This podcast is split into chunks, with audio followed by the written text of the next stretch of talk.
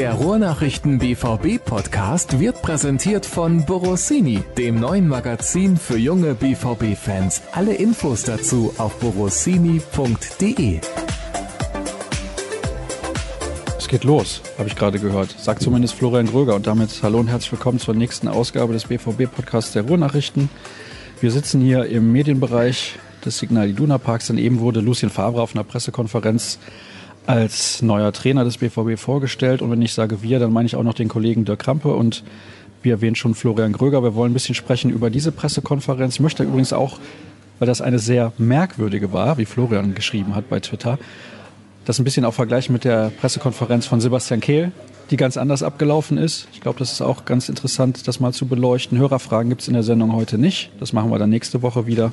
Es gibt auch noch ein paar Personalien, über die wir sprechen könnten, zum Beispiel Erik Durm und seinen geplatzten Wechsel nach Huddersfield, aber auch das verschieben wir, denn es soll erstmal um diese Personalien gehen, Kehl und Favre. Fangen wir natürlich mit der Aktualität der Ereignisse an. Florian hat gesagt, merkwürdig. Wie fandest du diese Pressekonferenz, Dirk? Ja, sie war vor allen Dingen erstaunlich kurz. Wenn man den Redeanteil, den Hans-Joachim Watzke am Anfang hatte, mal abzieht, waren es vielleicht ja, knappe zehn Minuten.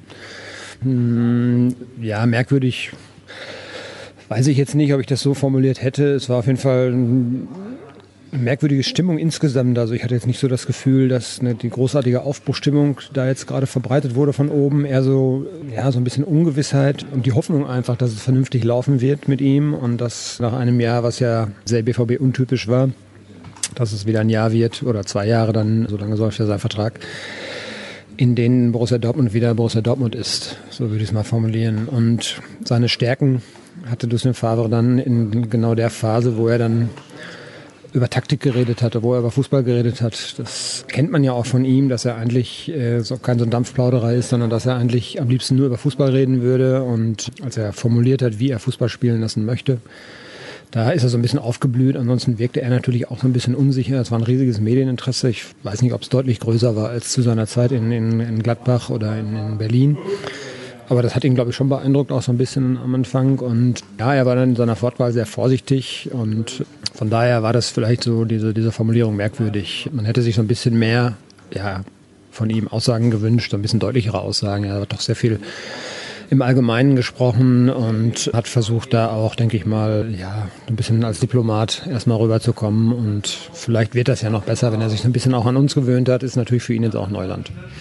Er wirkte sehr, sehr zögerlich. Ich will nicht sagen ängstlich, das glaube ich übertrieben, aber nervös. Dieses Medienaufkommen, du hast gesagt, du weißt jetzt nicht, wie es in Gladbach oder in Berlin war. In Berlin ist generell eigentlich viel los, aber es ist halt nur die Hertha, kein großer deutscher Club, so wie Borussia Dortmund. Daran muss er sich erstmal gewöhnen, das kann auch noch eine Zeit dauern, denn er ist ja nicht gerade dafür bekannt, die Medien zu lieben, mit den Medien zu spielen. Im Gegenteil, er möchte sich eigentlich nur auf seine Arbeit fokussieren. Ähnlich wie Thomas Tuchel, der trotzdem aber immer in der Lage war, auch mit den Medien so zu arbeiten, wie die Medien sich das eigentlich wünschen. Ja, da kommt dann vielleicht bei Lucien Favre auch noch so ein bisschen die Sprachbarriere hinzu. Er ist ja in der französischen Schweiz, glaube ich, aufgewachsen und hat, glaube ich, schon manchmal auch so nach einer Formulierung gesucht. Das vielleicht vergleichbar mit Peter Bosch im vergangenen Jahr, wo ich fast sogar noch sagen möchte, dass Bosch ein bisschen besser Deutsch gesprochen hat. Das hat mich so ein bisschen erstaunt auch, weil ja nun schon auch etliche Bundesliga-Jahre hinter sich hat. Gut, jetzt war er zuletzt zwei Jahre in Frankreich. Ich weiß nicht, wie viel Deutsch er da hat sprechen müssen. Wahrscheinlich nicht so viel. Nee, also es ist ja das, was, was ich auch gerade eben schon gesagt habe und du hast so recht. Er hat sich sehr wohl gefühlt, als er über Fußballspielen reden konnte, als er über Taktik reden konnte und die anderen Felder beackert er auch nicht so gerne. Das hat man schon von ihm vorher gewusst. Ich finde dennoch natürlich muss man jetzt einfach mal erst ihm auch Zeit geben und ich glaube, als er reinkam und gesehen hat, was da los war, da hat er dann wirklich auch gewusst, dass Borussia Dortmund ein großer Club ist. Das haben ihm viele gesagt. Er wusste es vielleicht auch selber, aber da hat er es dann auch gespürt und ich glaube schon, da hast du recht, das hat ihn so ein bisschen beeindruckt. Flo, erklär uns doch mal, warum für dich die PK merkwürdig war. Ja, ich fand sie recht ungriffig. Also es war auch jetzt schwer, da irgendwie für den Text, den wir jetzt geschrieben haben, oder den Ticker, der dann abmoderiert wurde, hinterher so eine, so eine griffige Überschrift zu finden. Das finde ich immer dann, ist ein Indiz dafür, dass es jetzt nicht so ergiebig war aus unserer Sicht. Und ja, letztlich war der Redeanteil von Favre ja, wenn Dirk was von zehn Minuten ohne Watzke gesagt hat, dann waren es minus Zorg, dann von Favre vielleicht vier. Und ja, mir ist auch diese Sprachbarriere in Anführungsstrichen aufgefallen, dass wenn Favre eine Aussage getätigt hat auf dem Podium, dass dann auch vom Mediendirektor Sascha Pflege nochmal die Nachfrage an Michael Zorg kam, der dann, dann doch die Sachen nochmal bestätigen oder in etwas klarere Worte führen sollte. Also das würde ich mit merkwürdig beschreiben. Ansonsten müssen wir natürlich jetzt erstmal abwarten und reden hin oder reden her. Es zählt letztlich dann auf dem Platz und da hat Favre bisher gute Sachen vorzuweisen. Deswegen sind wir da positiv gestimmt. Andererseits haben wir es als Journalisten natürlich auch gerne, wenn äh, etwas knackigere und klarere Aussagen kommen. Das ist auch klar. Eben hat Dirk gesagt, Lucien Favre muss sich vielleicht auch erst an die ganzen Leute hier gewöhnen. Ich hatte auch den Eindruck, du kennst die Kollegen hier ja sehr, sehr gut alle. Die Kollegen müssen sich auch vielleicht ein bisschen an Lucien Favre gewöhnen. Also das war schon sehr zurückhaltend. Man hätte ja deutlich mehr Fragen stellen können. Ja, das war auch die Antwort vieler Twitter-User auf meinen Tweet, dass es merkwürdig war. Da kam natürlich direkt die Breitseite, ihr hättet ja mal besser fragen können oder warum fragt ihr nur drei Fragen? Die Journalisten haben natürlich dann auch ein Gespür dafür, was kommt zurück, wenn man fragt. Und letztlich waren es jetzt bei vier Fragen anderthalb Antworten. Also es wiederholte sich dann. Nur, wie Dirk ja auch schon gesagt hat, nur bei dieser Taktikfrage ist er dann ein bisschen aufgeblüht mit, müssen kontern, wir müssen das Spiel von hinten mit dem Torwart aufbauen und so weiter. Und das merken die Leute auch, die machen den Job ja hier auch schon ein paar Jahre alle und wissen dann auch, wie man, wie man die Leute einzuschätzen hat. Und ich glaube, wir hätten noch zehn Fragen stellen können. So viel wäre dann Neues nicht mehr bei rumgekommen. Zuletzt wurde ein bisschen kritisiert, dass die Medien, schönen Gruß an Toni Kroos, nicht ihre Arbeit so machen, wie sie das vielleicht machen sollten. Gab es auch einen interessanten Kommentar, ich glaube bei Spiegel Online von Peter Ahrens, wenn ich es richtig im Kopf habe. Stellen wir zu blöde Fragen? Also stellen wir zu wenig taktische Fragen? Nur Dirk. ja. Du, ich will das gar nicht ausschließen, dass natürlich auch manche Fragen die Spieler dann irgendwie auch nerven und sie abstumpfen lassen. Das wiederholt sich sehr viel, das, das ist auch so. Aber ich glaube, das ist natürlich auch so ein bisschen antrainiert aufgrund der Antworten, die man sehr oft bekommt. Ja, also wenn ich jetzt mit dem Trainer in die Tiefe gehe, taktisch, will er sich trotzdem vielleicht nicht in die Nesseln setzen. Also wer setzt sich da oben hin als Trainer und sagen wir mal, kritisiert öffentlich einzelne Spieler für schlechte Leistungen im vorhergegangenen Spiel. Das machen sie alles intern. Und von daher gibt es sehr, sehr viele Allgemeinplätze auch als Antworten. Und ich glaube, es ist ein wechselseitiges, ja, sich aneinander anpassen. Also Fragen sind manchmal sicherlich nicht das Gelbe vom Ei, da könnte sicherlich mehr kommen, aber bei den Antworten ist das sicherlich nicht anders und das sollte eigentlich auch Toni Kroos wissen, denn was man ihm ja auch antrainiert hat, wie Antworten auszufallen haben, ja, das sehen wir ja auch bei den Länderspielen und Nachländerspielen. Der Einzige, der da einigermaßen Klartext redet, ist ja nun auch Thomas Müller, ne? sonst auch keiner. Ja, und der auch nur, wenn er gute Laune hat. Also das ist ja auch nicht jedes Mal der Fall. Aber ich wollte ein bisschen damit implizieren, dass man vielleicht mal einen Lucien Favre häufiger nach Taktik fragen muss, auch gerade vor Saisonstart, wenn die Spiele noch nicht laufen. Was möchte er genau machen? Er hat von diesen vier unterschiedlichen Phasen gesprochen. Welche Phase ist da vielleicht die höchste Priorität und solche Dinge? Ich will nicht sagen, da müssen wir uns an die eigene Nase fassen, aber wenn man jetzt weiß, wie er nun tickt, dann weiß man auch, wie man mit ihm arbeiten muss als Journalist. Ist sicherlich richtig, ist jetzt vielleicht aber auch keine Frage für eine Auftaktpressekonferenz, weil das auch sehr speziell dann ist.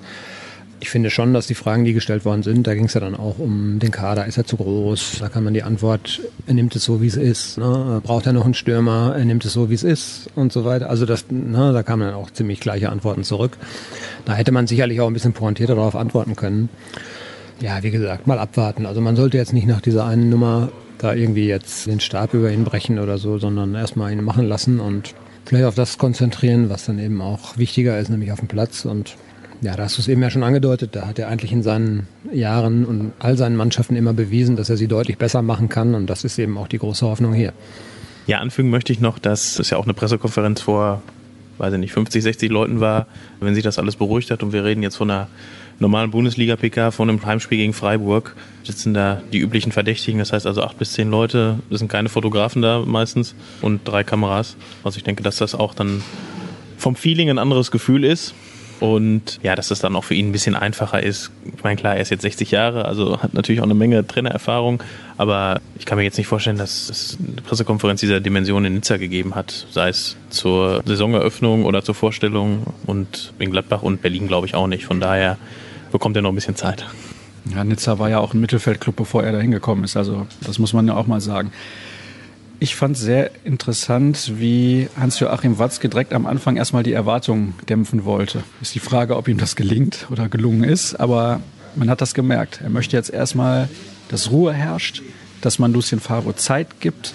Aber ich fand das schon, ja, sehr, wie soll ich sagen, er hat das mit vielen Ausrufezeichen gesagt. Wir haben natürlich einen hohen Anspruch nach wie vor. Wir wollen immer in die Champions League.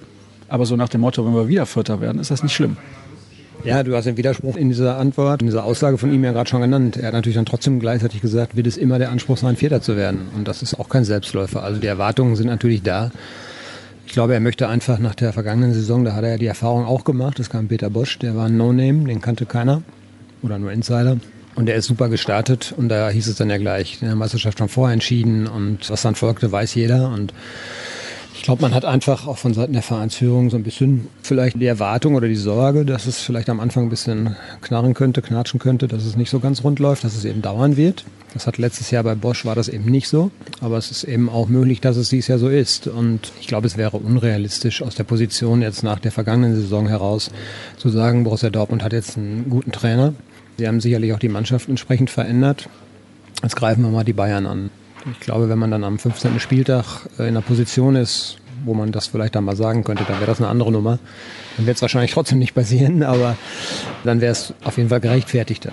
Ich glaube, es macht auf jeden Fall Sinn, einfach mal jetzt ein bisschen Ball flach zu halten und nichtsdestotrotz ist die Erwartung eben ganz klar wieder Champions League und ich glaube intern auch vierter Platz, je nachdem wie die Saison verläuft, wäre vielleicht dann eben ja das Minimalziel, aber nicht unbedingt toll. Ich glaube schon, dass man auch hofft, dass man auch Dritter werden kann, vielleicht sogar Zweiter. Ja, da möchte ich dann auch nochmal kurz anfügen, äh, Hans-Joachim Watzke hat ja auch zu Beginn gesagt, dass der Umbruch auch nicht in einer Transferperiode zu handeln sei, sondern dass es mindestens zwei Perioden dauern würde. Das heißt also, da reden wir dann von Winter und der Rückrunde. Das impliziert ja dann auch schon, dass man da die Erwartung etwas zurückschraubt. Nichtsdestotrotz bin ich natürlich auch bei Dirk. Also Platz zwei, drei ist sicherlich im Fokus. Man muss natürlich mal gucken, was die anderen Mannschaften so machen, aber ich denke, egal was jetzt auch beim BVB noch passiert, der Kader ist auf jeden Fall gut genug für Platz zwei. Ich habe da so ein bisschen rausgehört bei dieser Aussage von Watzke, wir tun uns schwer, Spieler loszuwerden, die wir gerne loswerden wollen. Oder habe ich das falsch interpretiert?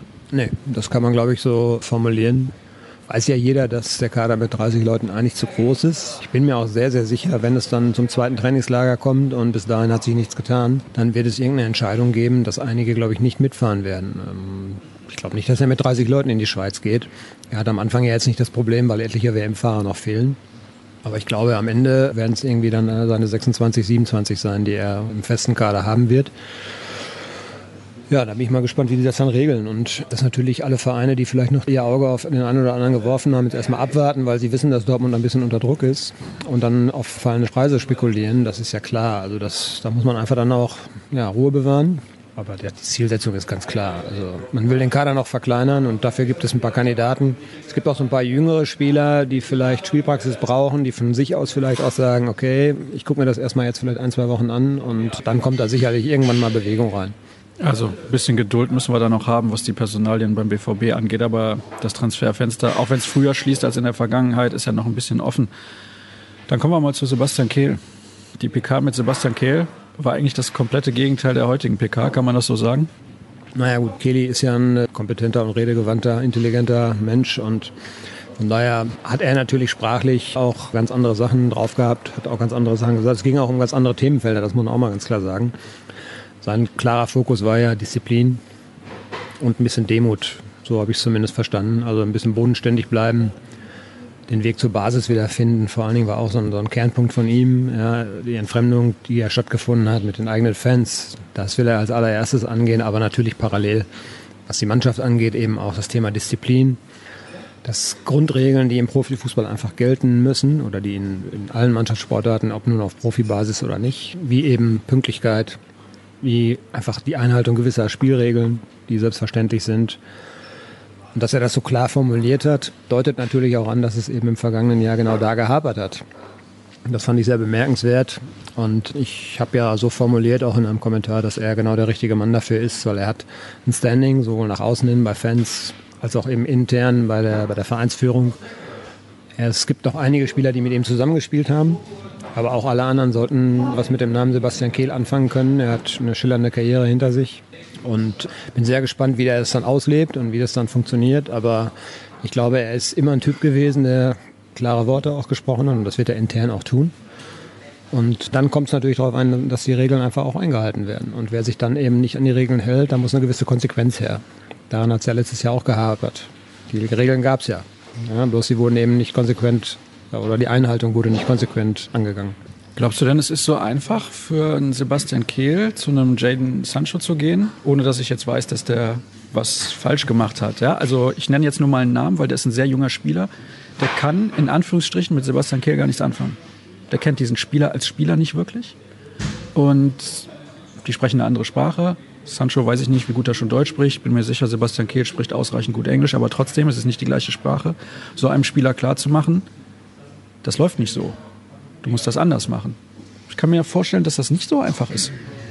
Ja, es kommt sicherlich dann auch auf die, auf die Art der Ansprache an. Kelly hat seine UEFA Masterarbeit übrigens in Englisch geschrieben. Von daher wird er in der Lage sein, seine Vorstellungen dem Jane oder wem auch immer dann auch auf Englisch darzulegen. Und dafür, dass er, wer auch immer dann irgendwann, der ihn nicht so gut kennt, dann mal weiß, wer Sebastian Kehl ist, dafür wird er schon sorgen. Dafür werden vielleicht auch andere in der Mannschaft sorgen. Es muss natürlich von den Spielern an sich eine Bereitschaft kommen. Also das hat er auch gesagt. Es muss einfach ja, diese Berufsauffassung, die man eigentlich erwarten können muss, die muss wieder da sein. Und das erfordert natürlich eine gewisse Eigendisziplin, das ist ja ganz klar. Aber ich glaube, dass er ganz deutlich darauf drängen wird, Einhaltung dieser Regeln. Er wird auch allen klar machen, dass das das Wichtigste erstmal ist. Und dass es nicht ausreicht, samstags gut Fußball zu spielen, sondern dass eine Gruppe auch nur als Gruppe gut funktionieren kann, wenn es eben unter der Woche funktioniert. Da wird ja eigentlich die Kernarbeit geleistet. Samstags ist das Spiel. Aber was sie samstags zeigen, ist ja nur das Resultat dessen, was sie in der Woche auch trainieren. Und ich glaube schon, da wird auch von vielen sein, das wird jetzt nicht nur Sebastian Kehl sein, sondern der neue Kapitän, der vielleicht Marco Reus heißen wird, auch Michael Zerwag, auch Hans-Joachim Watzke, da werden schon klare Worte fallen und nicht zuletzt natürlich auch der Trainer selbst muss darauf achten und Favre hat es ja nun auch bewiesen, dass er in seinen Stationen gut mit jungen Spielern auch umgehen kann und da sollen die sich eigentlich mal drauf freuen. Ne? Und wenn sie dann merken, ah, der gibt mir Input, wo ich richtig was mit anfangen kann, dann sind sie auch vielleicht eher bereit, ihm zuzuhören.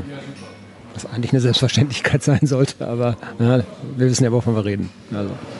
Ja, es ist eine andere Generation. Deswegen, apropos Zuhören, ich hoffe, Flo hat ausreichend zugehört. Er schüttelt schon ein bisschen mit dem Kopf, aber Hierarchie wurde angesprochen und Disziplin. Das waren so zwei Wörter, die Sebastian Kehl in seiner Pressekonferenz sehr häufig benutzt hat.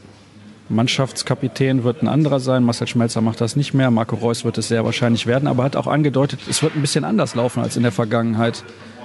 Wissen wir da irgendwie schon ein bisschen mehr, nur im Ansatz? Also erstmal höre ich bei dir immer ganz genau zu. Zweitens muss man bei Kehl jetzt auch nochmal einschränken, bei allem fachlichen, sprachlichen, was dabei rumgekommen ist. Inhaltlich war es jetzt nicht viel mehr, als was man schon vorher wusste. Also Sebastian Kehl ist da jetzt nicht ins Detail gegangen. Da hatten wir uns auch vielleicht ein bisschen mehr erhofft, aber ich denke mal, er ist auch natürlich ein bisschen vorsichtig, ist jetzt neu beim Verein, es ist eine neue Aufgabe, eine neue Position, die es vorher noch nicht gab. Also müssen die Parameter da noch ein bisschen gesucht und gefunden werden, wie es läuft.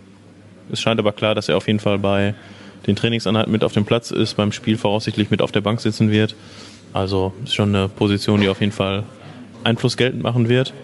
Und was du gesagt oder gefragt hast zur Hierarchie, ja, Marco Reus wird mit großer Wahrscheinlichkeit Kapitän dieser Mannschaft werden. Beim Spielerrat wird sich auch, so hat Kehles auch schon bestätigt, einiges tun. Ansonsten muss man mal abwarten, mit welchen, an welchen Rädchen da gedreht wird, um das Klima in der Mannschaft dann wieder ein bisschen besser zu machen, weil sind ja fast noch alle da vom letzten Jahr und die vergessen ja auch nicht und wer da mit wem gut kann und wer mit wem nicht. Gut, das ist jetzt in der Mannschaft natürlich, in der Bundesliga-Mannschaft recht normal, dass da nicht alle sich gegenseitig lieben, aber dass das Klima mal wieder ein bisschen besser wird, das wird also die die Aufgabe der kommenden Wochen sein. Und ist es nicht einfach so, ist die Mannschaft am Anfang erfolgreich, ist das alles relativ schnell vergessen und das läuft quasi von selbst? Ja, von selbst würde ich nicht sagen, aber es ist natürlich so, dass Erfolg auch viel übertünchen kann. Die Frage ist, ob es dann irgendwann mal wieder aufbricht, wenn eben der Erfolg mal ausbleibt. Aber ich glaube, dass man halt in dieser Vorbereitung jetzt schon mal den Grundstein legen muss, nicht nur auf dem Platz eben, sondern auch in der Kabine, dass da sich einiges ändert. Man hat ja, zwei Paradiesvögel weniger als zum gleichen Zeitpunkt im vergangenen Jahr. Dembele ist weg, Aubameyang ist weg, das waren ja auch nicht... Castro ist weg. Ja, dritte Paradiesvogel. Ich, ich, denke, ich denke immer an seine Mütze, die er kurz vor Weihnachten auf diesem Bild getragen hat. Also nein, Spaß beiseite. Ich glaube schon, dass das, dass das auch zwei Figuren waren, Dembele und Aubameyang, die ja ihre eigenen Wege gegangen sind. Und das hat die Mannschaft am Ende schon ziemlich gespalten. Es gab eben eine Fraktion, die auch vielleicht gar nicht so klein war, die eben erkannt hat, wir brauchen Aubameyangs Tore.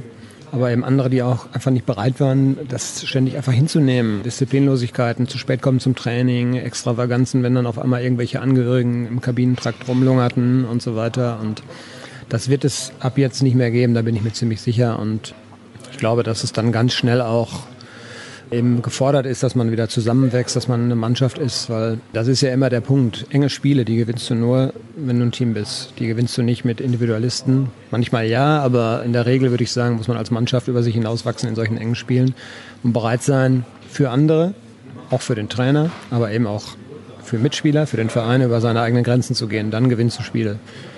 Und das fehlte in der vergangenen Saison sehr oft. Also ich bin mir da auch relativ sicher, so Extravaganzen wie Verwandtschaft im Kabinengang, das wird es in Zukunft definitiv ja nicht mehr geben. Da wird Sebastian Kehl schon sorgen dafür, dass das so kommt. Ich habe hier auf dem Zettel einen Namen stehen übrigens, kannst du ganz oben lesen, Bobby Bonilla. Ja, da stehen noch ein paar interessante Sachen zu diesem Thema, denn wir sind eigentlich mehr oder weniger durch, aber eine lustige Anekdote wollte ich noch erzählen. Florian Gröger wird das überhaupt gar nicht interessieren. Es geht um Baseball. Aber ich muss das kurz erzählen. Ich interessiere nämlich, mich nur für Biathlon. Ah, okay, natürlich. Schönen Gruß an die Kollegin Aleite aus München. Beste Grüße. Und ja, Dirk, ich habe dir vor ein paar Tagen eine lustige Nachricht geschickt. Da habe ich dir einen Happy Bobby Bonilla Day gewünscht. Ja. Da hat jemand sehr viel richtig gemacht, obwohl er schon lange nicht mehr arbeitet. Vielleicht kannst du mal kurz erzählen, worum es da geht. Ja, das ist ein Spieler, der halt in New York gespielt gespielt hat oder aber auch dann am Ende gar nicht, aber dem es irgendwie gelungen ist, einen sensationellen Vertrag auszuhandeln, nämlich eine jährliche, wie soll man das nennen, Gehaltszahlung, Bonuszahlung von 1, wie viel Millionen? 1,19 Millionen US-Dollar bekommt er jedes Jahr am 1. Juli einen Scheck. Ja, und zwar bis ins Jahr, glaube ich, 2035 da ist er dann, glaube ich, selber schon 65 oder so, ne? Er ist sogar schon älter, er ist 73, wenn ich es richtig ausgerechnet habe. Also er hat diesen Vertrag bzw. diese Verhandlungen geführt mit den New York Mets. Das ist ja dein absoluter Lieblingsverein, neben Borussia Dortmund, ist ja klar. Und damals, als er bei den Mets gespielt hat, war er 38 Jahre alt. Die wollten ihn loswerden. Und eigentlich haben sie ihm noch geschuldet 5,9 Millionen US-Dollar laut Vertrag. Und der damalige Manager hat gesagt, wir machen das ein bisschen anders. Wir schieben das nach hinten, wir zahlen den erst ab 2011, also zehn Jahre später, weil wir das aktuell nicht zahlen wollen und dann funktioniert das mit den Zinsen für uns ein bisschen besser. Aber durch die Zinsen ist die Gesamtsumme auf 29,8 Millionen Dollar angestiegen. Und jetzt bekommt er halt jedes Jahr, bis er 73 Jahre alt ist, einmal im Jahr einen Scheck.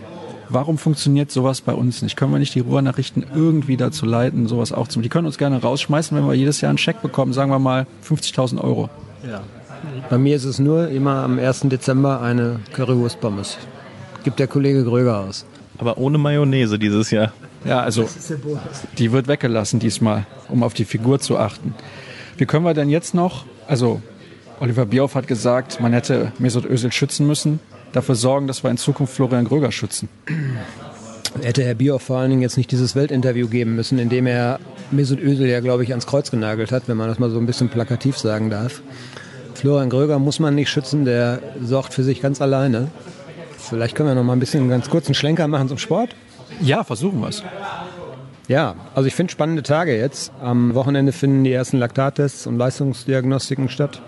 Montag ein erstes Training öffentlich für alle Fans auch, 10.30 Uhr Brakel. Und dann geht es ja Ende nächster Woche nach Wien. Erste Testspiel, dann in die USA. Also spannende Wochen jetzt für Borussia Dortmund und ich glaube spätestens so auch, wenn man aus den USA zurückkommt, dann mit drei Spielen gegen drei hochkarätige Gegner, da wird man schon ungefähr wissen, ja, wo steht Dortmund? kann man vielleicht sogar sehr schnell schon eine Handschrift von Favre erkennen. Das war zum Beispiel damals bei Thomas Tuchel sehr, sehr schnell der Fall, wie ich fand. Und ich hoffe mir, dass eigentlich auch so eine Spielidee, er hat auch von sehr hoch stehen gesprochen, also sehr, sehr hoch. Erinnerte fast so ein bisschen an Peter Bosch. Hat ja damals schon sehr gut geklappt. Ja, ja, genau. Ist halt immer eine Sache, wie man es ausführt. Ne? Und ich denke, also jetzt geht es endlich wieder los, muss man auch sagen, weil es wurde jetzt, die Sommerpause war sehr lang, es wurde sehr viel auch spekuliert, es gab ja ein paar Transfers. Jetzt sind wir endlich bald wieder am Ball und bin sehr gespannt drauf. Du hast jetzt die Testspielgegner angesprochen. Das sind hochkarätige Gegner. Benfica, SSC Neapel, Lazio ist dabei, noch ein paar andere, die ich jetzt wahrscheinlich vergessen habe. Liverpool, Manchester City. Stadren, das ist ordentliches Kaliber insgesamt. Also Stadren fällt, glaube ich, im Vergleich zu den anderen sogar noch ordentlich ab. Aber das ist ja schon durchaus ein Name, mit dem man sich messen kann in der Vorbereitung. Das kann Vorteile haben, weil die Mannschaft sofort gegen Gegner spielt, ja, wo man was zeigen kann auch. Ne?